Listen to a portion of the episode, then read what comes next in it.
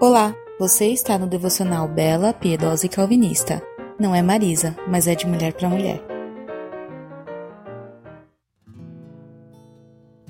Oi meninas, bom dia. Hoje é quarta-feira, nós estamos falando sobre a Daniel, né? E hoje eu quero falar sobre a Cova dos Leões, que foi da onde a gente parou na segunda.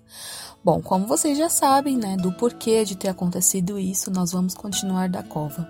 A Bíblia fala que foi trazida uma pedra para fechar a cova e ela foi selada com o anel do rei e dos outros homens importantes do reino. Uh, outra coisa que a Bíblia relata também é que o rei passou a noite toda jejuando e que havia perdido o sono. Uh, e que pela manhã ele foi correndo até, a, até Daniel, né? E chegando em frente à cova, ele fala com uma voz triste: Ai, Daniel, eu imagino assim, né? Servo do Deus vivo, será que o seu Deus, a quem você serve continuamente, conseguiu livrá-lo dos leões?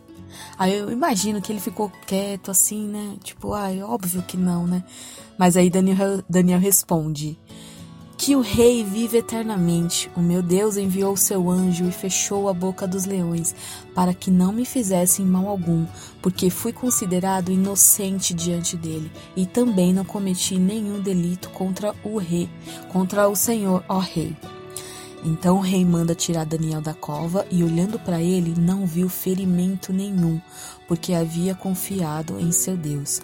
O rei então manda trazer aqueles homens que estavam tentando incriminar ele desde o início. Lembra que a gente falou na segunda? Então, aqueles homens. E eles foram jogados com suas famílias dentro da cova, e quando ainda não haviam nem chegado ao fim da cova, já haviam sido mortos estraçalhados. Ah, bom, a primeira coisa que eu queria aqui falar, assim, mais, né, é, que não posso, não posso deixar de falar é: não pense que só porque você é crente, Deus vai matar os seus inimigos, tá bom, gente? Que se você pensa assim, você precisa voltar a lembrar que você deve amar e perdoar os outros e não desejar o mal das pessoas só porque a pessoa fez algo de ruim com você, tudo bem? A justiça vem de Deus. Bom, algo que fica claro aqui é que Deus não queria que Dário livrasse Daniel. Esse era um privilégio que ele reservava para si mesmo.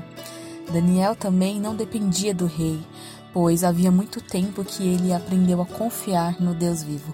O Senhor não queria salvar Daniel, ele queria, queria tirá-lo de lá. Que contraste entre o rei no palácio e Daniel na cova dos leões, né? Dário não tinha paz, estava preocupado com insônia. Contudo, Daniel estava perfeitamente em paz consigo mesmo, com o Senhor e com os leões. Daniel estava em um lugar totalmente seguro, pois o Senhor estava lá.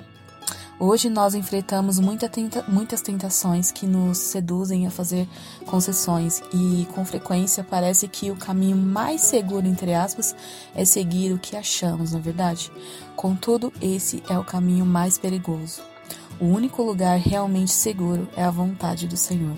Daniel sabia que era errado adorar o rei e orar a ele porque conhecia a palavra de Deus. Ele preferia morrer obedecendo a palavra do Senhor e viver fora a viver fora da vontade dele.